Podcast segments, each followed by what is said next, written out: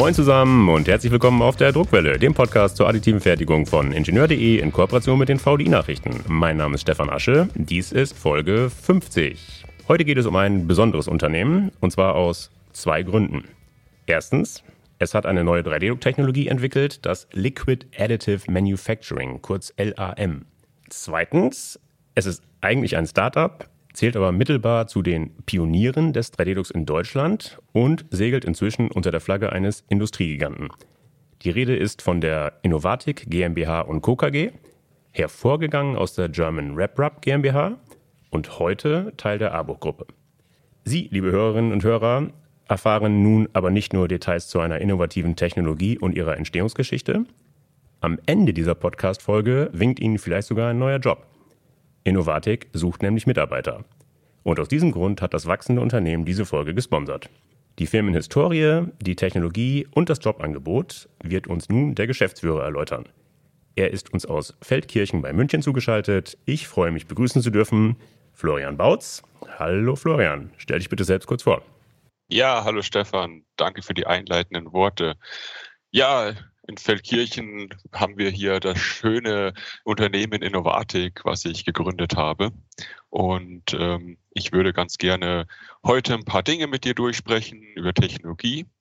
Zu mir selber, ich leite das Unternehmen jetzt schon seit zwölf Jahren, wie du schon sagtest, zu German Rep-Rep-Zeiten.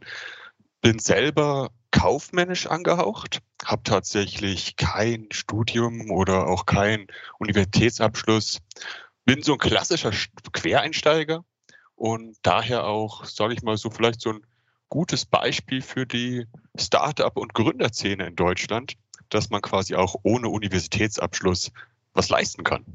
Okay, prima. Bevor wir in die Technik einsteigen, ich hatte es gesagt, die Innovatik GmbH und Co. KG ist eigentlich ein Start-up, hat aber zugleich ganz viel Historie im Rücken. Das musst du erläutern. Wo liegen die Wurzeln des Unternehmens?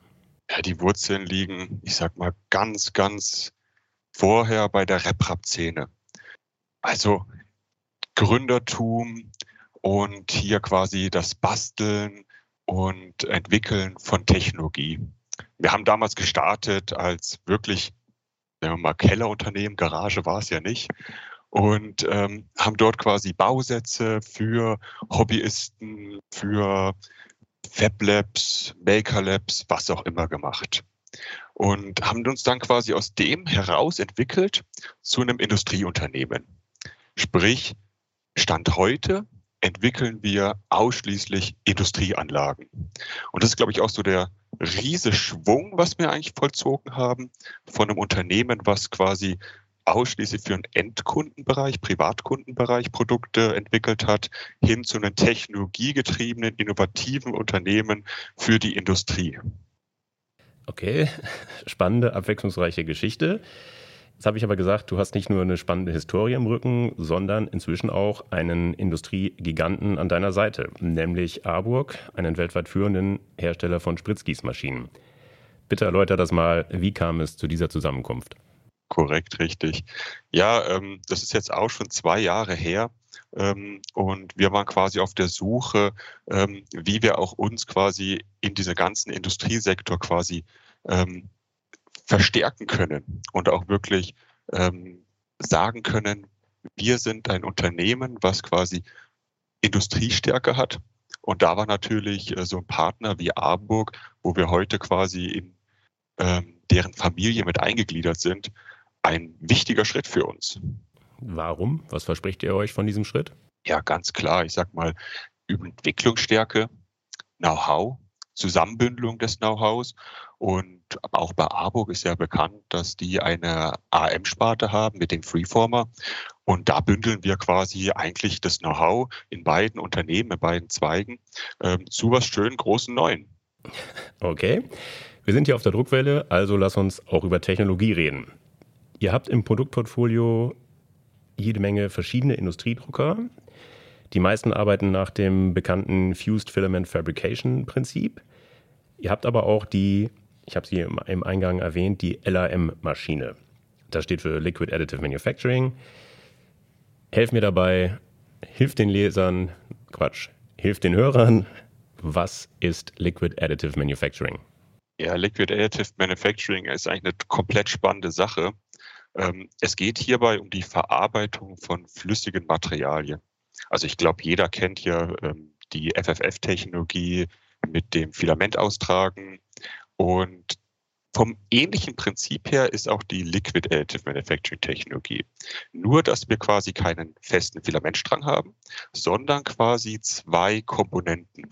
Also in dem Fall ein Silikonmaterial. Komponente A und Komponente B wird zusammengemischt und dann quasi ausgetragen auf die Druckplatte. Das heißt, am Ende entsteht immer ein Silikonprodukt. Korrekt, richtig, richtig. Was sind das für zwei Materialien, die ihr ausbringt? Das ist ein klassisches Zwei-Komponenten-Silikonmaterial.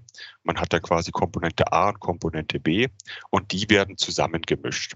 Das heißt 50-50 Mischradius und unten kommt dann quasi ein fertig gemischtes Silikonmaterial raus. Das ist tatsächlich das Silikon, das ich aus meinem Badezimmer kenne. Ganz bestimmt nicht. Also es ist kein Standard-Baumarkt-Silikon. Ähm, ich glaube, du musst eher suchen in der Industrie ähm, oder auch in der Orthopädie, zum Beispiel Medizintechnik. Da bist du eher richtig. Also jetzt sage ich ein technisches Silikon, ein hochwertiges technisches Silikon. Gibt es da Wettbewerber? Können das auch andere Unternehmen? Also in dem klassischen Bereich, wie wir es machen, sind wir tatsächlich einzigartig. Der Unterschied ist, wir haben tatsächlich ein thermisch vernetzendes Silikon. Also jetzt gibt es ja Silikone, hast Baumarktsilikon gerade angesprochen. Das kennst du ja in dieser Tube und das riecht immer so ein bisschen nach Essig. Das ist tatsächlich nicht den Ansatz, den wir fahren. Wir gehen da eher tatsächlich in die Spritzgießerei rein. Das heißt, das sind diese klassischen Silikone, die du auch dort siehst. Ähm, wir haben ja gesprochen, zwei Komponenten und es ist ein thermisches vernetztes Material. Das heißt, erst unter 160 Grad härtet es tatsächlich aus und vernetzt voll. Das heißt auch, am Ende des Tages hast du ein Teil, was von den technischen Eigenschaften her einem Teil aus dem Spritzgießen entspricht. Okay. Ich glaube, der Fachbegriff für dieses Material, was ihr da verarbeitet, heißt Liquid Silicon Rubber oder LSR-Materialien. Wo findet ihr die Zielkunden? Wer nutzt sowas? Medizintechnikbereich hast du gesagt. Kannst du noch ein paar andere Beispiele nennen? Genau, also Medizin, da haben wir ja den Orthopädiebereich, ähm, aber auch im Bereich ähm, Elektromobilität, gerade hier, äh, was Kabeltüllen, Durchführungen angeht. Ähm, wir sind aber auch in Bereichen wie Lebensmittelindustrie oder auch die ganz klassischen Industrieanwendungen für Silikonmaterialien. Schuhe könnte ein Stichwort sein. Habt ihr da auch ein Beispiel? Oh ja, da haben wir ja hier unseren Kunden, die Firma Echo. Und da geht es tatsächlich darum, individualisierte Schuhsohlen herzustellen. Also du musst dir das so vorstellen, du gehst in den Schuhladen rein ähm, und hast quasi die Anforderung, dass du jetzt einfach einen sehr bequemen Schuh kaufen möchtest. So, jetzt ähm, ist es bei der Firma Echo so, als erstes gehst du quasi auf eine Messplattform, da wird dein Fuß ausgemessen, und als nächstes gehst du auf ein Laufband und da wird quasi deine Laufdynamik aufgenommen. Und aus all diesen Daten entsteht dann quasi eine nur für dich personalisierte Einlagesohle. Und die kannst du dann quasi in deinen Schuh reinlegen. Und ich muss sagen, das ist ein super bequemes Laufgefühl. Komme ich darauf zurück, so einen Schuh hätte ich gerne. Abseits dessen, lass uns jetzt mal einen detaillierten Blick in die Maschine werfen. Schilder doch mal den Druckprozess, Schritt für Schritt. Was läuft da ab? Schritt für Schritt, ja, als allererstes ist natürlich die Materialversorgung. Man muss dir das vorstellen, das sind zwei Kartuschen, jeweils die Komponente A und B, wie vorhin erwähnt. Und die werden erstmal durch einen Schlauch an den Druckkopf gefördert. So, und an diesem Druckkopf befinden sich äh, entsprechende Schnecken, die das Material quasi in Richtung eines Mischers fördern. So, dieser Mischer, da wird das Material dann entsprechend 50 zu 50 vermischt miteinander und dann hast du, wie im FDM-Bereich, unten eine Düse dran, an der du dann quasi einen Strang austrägst. Und diesen Strang legst du dann auf die Druckplatte und dann klassischerweise Schicht für Schicht entsprechend dem Objektaufbau. Okay, das sieht das Bauteil dann auch aus wie im klassischen FFF-Prozess. Ähm, Kann man also die Würste auch nach dem Druckprozess noch sehen? Das ist Teil, Teil. Also wenn du natürlich eine sehr grobe Auflösung hast, dann siehst du das. Also dem sind wir auch entsprechend, ich sag mal, geopfert, dem Prozess geopfert an der Stelle, dass man das sieht. Aber es gibt tatsächlich Aufbaumöglichkeiten, wo man versucht, aufgrund dieser Flüssigkeit diese Schichten miteinander, ich sag mal, verlaufen zu lassen. Mhm. Und dann hast du tatsächlich eine sehr, sehr glatte und homogene Oberfläche. Du sprachst von einer thermischen Vernetzung. Auf welchem Weg wird die Temperatur eingebracht und wann? Also thermisch haben wir eine Infrarotlampe und hier fahren wir diese Infrarotlampe quasi nach jeder Schicht, geht aber auch zum Beispiel bei zwei oder drei Schichten, ähm, entsprechend drüber und bringen dann quasi Wärmeenergie in das Objekt ein. Dadurch wird quasi diese thermische Vernetzung gestartet. Wie viele Schichten, du hast jetzt gesagt, nach zwei bis drei Schichten macht ihr einmal, äh, macht ihr es einmal warm. Das heißt, es werden immer so zwei bis drei Schichten in einem Zug vernetzt. Habe ich das richtig verstanden? Richtig, genau. Das ist immer ein bisschen abhängig davon, wie hoch diese Schichten sind. Und äh, dementsprechend musst du dir vorstellen, wenn du eine hohe Schicht hast, dann ist es vielleicht ratsam, jede Schicht drüber zu fahren und die Vernetzung zu starten. Wenn du aber zum Beispiel sehr, sehr hochauflösend arbeitest und dünne Schichten hast, dann kannst du auch entsprechend mal zwei, drei Schichten in einem Durchgang vernetzen. Kannst du es beziffern? Was bedeutet hohe Schicht? Was bedeutet hohe Auflösung beziehungsweise feine Schicht? Also eine feine Schicht, ähm, so wie eben gerade angesprochen mit diesen Verlaufen, da sprichst du schon von einer Auflösung von 0,1, 0,05 Millimeter runter. Und eine grobe Schicht ist dann eher schon bei 0,2, 0,3. Das ist dann eher schon grob. Okay, und wenn ihr grob aufbaut, also mal so richtig Gas gebt, wie viel Kilo Silikon kann ich dann in, ich sag mal, einer Stunde ausbringen? Also was ist die Ausbringungsmenge? Ja, Kilo ist vielleicht die falsche Größe. Aber ähm, lass uns doch vielleicht das Beispiel rannehmen mit der ähm, Sohle von vorhin. Ich glaube, das ist vielleicht ganz praktisch. Ähm, wenn du zum Beispiel so ein paar Sohlen, also zwei Stück, das schaffen wir tatsächlich unter anderthalb Stunden. Und das sind dann so Gewichte 400 Gramm, 500 Gramm. Okay. Ähm, wenn ich das richtig verstehe, ist das jetzt nicht unbedingt für die Massenproduktion geeignet. Gerade auch das Schuhbeispiel, die Sohlen sind ja individualisiert. Nichtsdestotrotz die Frage, was sind so Losgrößen, die ihr realisieren wollt? Ja, also wie wir schon festgestellt haben, ich glaube, wir können Losgröße gar nicht so einfach beziffern. Ähm, ich glaube, Losgröße ist ein bisschen abhängig davon, wo lohnt sich das Ganze. Also im Endeffekt überall dort, wo wir quasi startende Produktionen haben. Also sprich, du bist vielleicht, ähm, um eine Zahl zu nennen, unter 100 Teile oder vielleicht bis zu 100 Teile. Oder überall dort, wo quasi schnelle Entwicklungszyklen notwendig sind. Also wo sich quasi eine Spritzgussform einfach preislich nicht lohnen würde. Da überall ist quasi die Silikontechnologie zu Hause. Und was wir natürlich auch haben, ist das Thema Individualisierung. Da gibt es ja eigentlich keine andere Möglichkeit, als das quasi additiv zu fertigen. Genau. Jetzt haben wir die Losgröße abgeklärt, aber die Bauteilgröße noch nicht. Wie groß ist der Bauraum? Wie groß können die Bauteile maximal werden? Ich, ich nehme wieder mein, mein pragmatisches Beispiel der Sohle. Mhm. Es ist tatsächlich Schuhgröße 46, zwei Sohlen nebeneinander. Deine Schuhgröße oder woher weißt du das so genau? Nein, ich habe tatsächlich 45, aber ähm, damals, wo wir die Maschine entwickelt haben, war tatsächlich eine der Anforderungen, dass diese Sohlengröße draufpassen muss. okay. Äh, wenn die Sohle jetzt nicht klassisch schwarz sein soll, äh, habe ich die Möglichkeit, mir eine, ich sag mal, grün-gelb karierte Sohle mit eurer Maschine auszudrucken? Tatsache, ja. Also wir haben eine Farbzumischung dabei.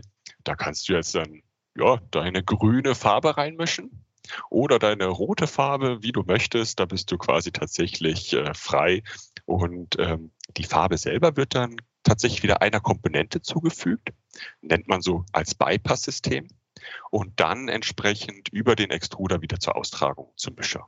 Kann ich während eines Baujobs die Farbe ändern? Ah, das wird dann schwierig. Also Stand heute haben wir tatsächlich eine Zumischung. Das heißt, du musst im Vorfeld tatsächlich dich entscheiden. Ich weiß, es ist schwierig, sich zu entscheiden, aber ja, ich kann dir das nicht abnehmen. Okay.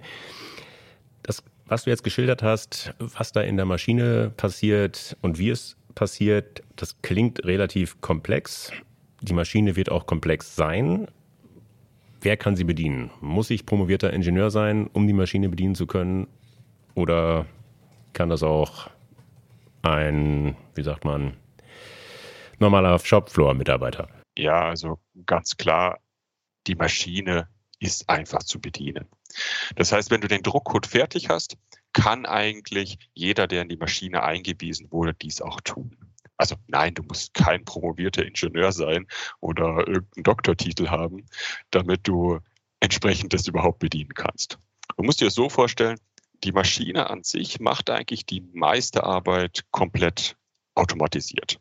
Das heißt, du gehst zur Maschine hin, drückst den Startknopf und dann fängt erstmal die Maschine an, sich komplett selber zu kalibrieren. Das sieht ja immer relativ lustig aus. Wir haben da so ein paar äh, Laservermessungen drinnen und ja, wie soll ich sagen, da beginnt erstmal die Lasershow und tastet quasi am Druckbett ähm, die einzelnen Punkte ab und nivelliert den Druckkopf.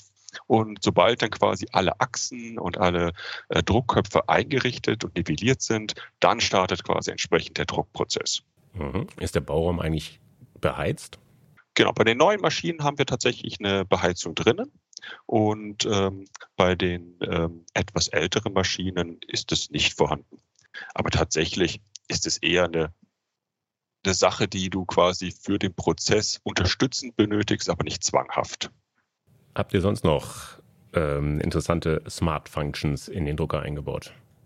Ja, also von intuitiver Bedienung, Materialüberwachung äh, gibt es da tatsächlich eine Vielzahl von Funktionen, die alle darauf abzielen, quasi die Maschine einfach zu bedienen zu machen, aber auch ähm, für den Benutzer selber, wenn zum Beispiel das Material leer geht, auch da entsprechende Hinweise zu bringen. Und das Material wechseln bzw. auffüllen, das ist mit ein paar Handgriffen getan? Ja, also du musst im Endeffekt die Kartuschen wechseln, ähm, hast dann quasi einen Schlauch, den du einmal entkoppelst und wieder ankoppelst, Spüllauf und weitermachen. Und das heißt, das sieht man später im Druckbild, sieht man das nicht, wenn während eines Baujobs das Material zu Ende gegangen ist. Also nein, du siehst es nicht im Bauteil. Das heißt, die Maschine stoppt im Bauteil selber an einer nicht sichtbaren Stelle und dann kannst du ganz bequem den Materialwechsel vornehmen. Gut, jetzt haben wir gesprochen über die Herstellung von Schuhsohlen, von Kabeldurchführungen, von medizintechnischen Produkten. Wag doch mal einen Ausblick. Was kann man mit dem Liquid Additive Manufacturing Verfahren künftig herstellen? Was für Anwendungsmöglichkeiten schweben dir davor? Ja, ich sag mal, zwei Kernpunkte, die wir sehen, ist A, die Medizintechnik, weil gerade hier haben wir viel im Bereich Individualisierung sei es von Halskrausenpatienten, sei es tatsächlich ähm, Silikonpflaster, die individualisiert werden. Wir haben über Orthopädie gesprochen. Ich glaube, gerade in Bezug auf den Menschen ist da sehr, sehr viel Potenzial. Aber wo ich auch tatsächlich einen riesen, riesen Ansatzpunkt für die Silikontechnik ist, das ist quasi E-Mobilität. Gerade hier, wir haben enorm schnelle Entwicklungszyklen und was bietet sich mehr an als quasi ein additiver Fertigungsprozess, der genau hier unterstützen kann. Und hat in unserem Fall mit Silikonbauteilen. Wo genau im E-Fahrzeug könnte ich eure Teile künftig finden? Ach, sei es zum Beispiel äh, Kabeldurchführungen, wo quasi entsprechend ein Silikonbauteil drin sein muss. Oder sei es in Dichtungen. Also all das ist quasi möglich. Gibt es da noch technische Herausforderungen oder seid ihr ready to go? Ist alles fertig? Ja, schön wäre es. Also Nein, also ich glaube, wir haben da noch wirklich einige Herausforderungen, die wir noch bewältigen müssen. Äh, sei es Stützmaterialien, sei es von dir angesprochene Farbkombinationen, die vielleicht ermöglicht werden sollten. Also da gibt es wirklich noch viel, viel Innovation und Entwicklungstätigkeit, bis wir da wirklich sagen, die Maschine ist das Nonplusultra im Markt. Mhm, okay. Die Basis ist also gelegt, äh, das Ziel ist abgesteckt und damit kommen wir zur angekündigten, zum angekündigten Jobangebot. Ihr sucht Mitarbeiter, um die Maschine weiterzuentwickeln, äh, um bekannter am Markt zu werden. Sag mal, wen genau sucht ihr? Welche Skills sollten die Bewerber mitbringen? Ja, also suchen tun wir tatsächlich in vielen, vielen Bereichen, sei es im konstruktiven Bereich, äh, der klassische Maschinenbau, alles, was um die Maschine drumherum ist, sei es von dem Elektroingenieur, also Steuerungen, Verkabelungen, Prozessoptimierungen, aber auch im Bereich Applikationsentwicklung brauchen wir massiv Unterstützung. Das heißt Maschinenbauingenieure, Softwareentwickler. Korrekt, richtig. Okay. Also auch gerne auch gerne Quereinsteiger. Also ich habe es im Intro sagen. ja schon gesagt. Genau. Also es muss nicht immer, es muss nicht immer quasi der perfekte Experte auf dem Gebiet sein. Mhm. Es reicht tatsächlich auch jemanden, der sagt, hey, ich habe Erfahrung damit, ich habe ähm, mich damit eingearbeitet und habe einfach wirklich Spaß daran. Warum nicht? Mhm. Genau, wenn sich so jemand angesprochen fühlt, ähm, der vielleicht zu Hause einen Drucker stehen hat, damit ganz gut umgehen kann und jetzt glaubt, ich kann bei der Innovatik mitmischen, an wen wendet er sich? Ja, gerne an mich oder auch einfach mal bei uns auf die Webseite auf innovatik.com schauen und dort sich die Stellenbeschreibungen durchlesen. Aber bei Rückfragen einfach anrufen. Okay, dann müssen wir noch kurz klären. Innovatik hat eine besondere Schreibweise. Wenn jemand das sucht, solltest du mal kurz erläutern, wie es geschrieben wird? Ja, wir haben die Innovatik mit dem Namen IQ hinten. Aha. Also eine kleine Anekdote da rein. Ähm, nein, also ich buchstabiere es einfach mal kurz, mhm. einfach auf ähm, I-N-N-O V-A-T-I-Q. Okay. Gut, findet jeder im Internet. Ähm, wenn er aber lieber direkt mit dir persönlich sprechen möchte, verrätst du E-Mail-Adresse, vielleicht sogar Telefonnummer? Ja, ich sag, meine Telefonnummer ist einfacher, oder? Und auch persönlicher. Äh, ja, wenn du das wagen willst, die Telefonnummer öffentlich bekannt zu geben. Äh, ich sag's mal so, wenn ich die Webseite habe, kann ich ja auch die Telefonnummer raussuchen. okay, gut, aber also einfach. Deine Privatnummer solltest du nicht preisgeben, sagen wir mal so. Nein, aber ich sag mal, wenn sich jemand bewirbt und bei uns in der Zentrale anruft, der kommt zu mir durch. Mhm. Also wählt einfach für München die 089 24 88 98 6 und die 0. Okay.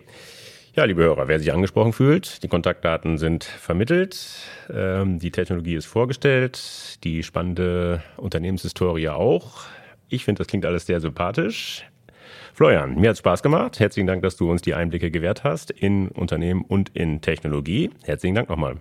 Ja, auch danke für die Einladung, Stefan. Und ich freue mich. Prima. So, liebe Hörer, das war sie schon, die Folge 50. Ich hoffe, dass sie Ihnen gefallen hat. Dann empfehlen Sie uns gerne weiter. Sie finden die Druckwelle überall dort, wo es gute Podcasts gibt. Also etwa auf Podigy, Spotify, iTunes, Google Podcast, Amazon Music Podcast und natürlich, last but not least, auf ingenieur.de. Wenn Sie Anregungen oder Kritik äußern wollen, dann freue ich mich auf Ihre Zuschriften. Sie erreichen mich unter der E-Mail-Adresse sasche.vdi-nachrichten.com. Sasche, S wie Stefan, direkt daran geschrieben, Asche wie Asche, gelesen also Sasche ohne Punkt und Komma. Sollten Sie auch an Technikthemen abseits des 3D-Drucks interessiert sein, empfehle ich Ihnen die VDI-Nachrichten. Wenn Sie mal kostenlos reinlesen wollen, schauen Sie doch einfach mal unter www.vdi-nachrichten.com slash lesen. Dort warten acht kostenlose E-Paper-Ausgaben auf Sie. Das war's für heute. Bleibt mir noch zu sagen, auf Wiederhören, munter bleiben und tschüss.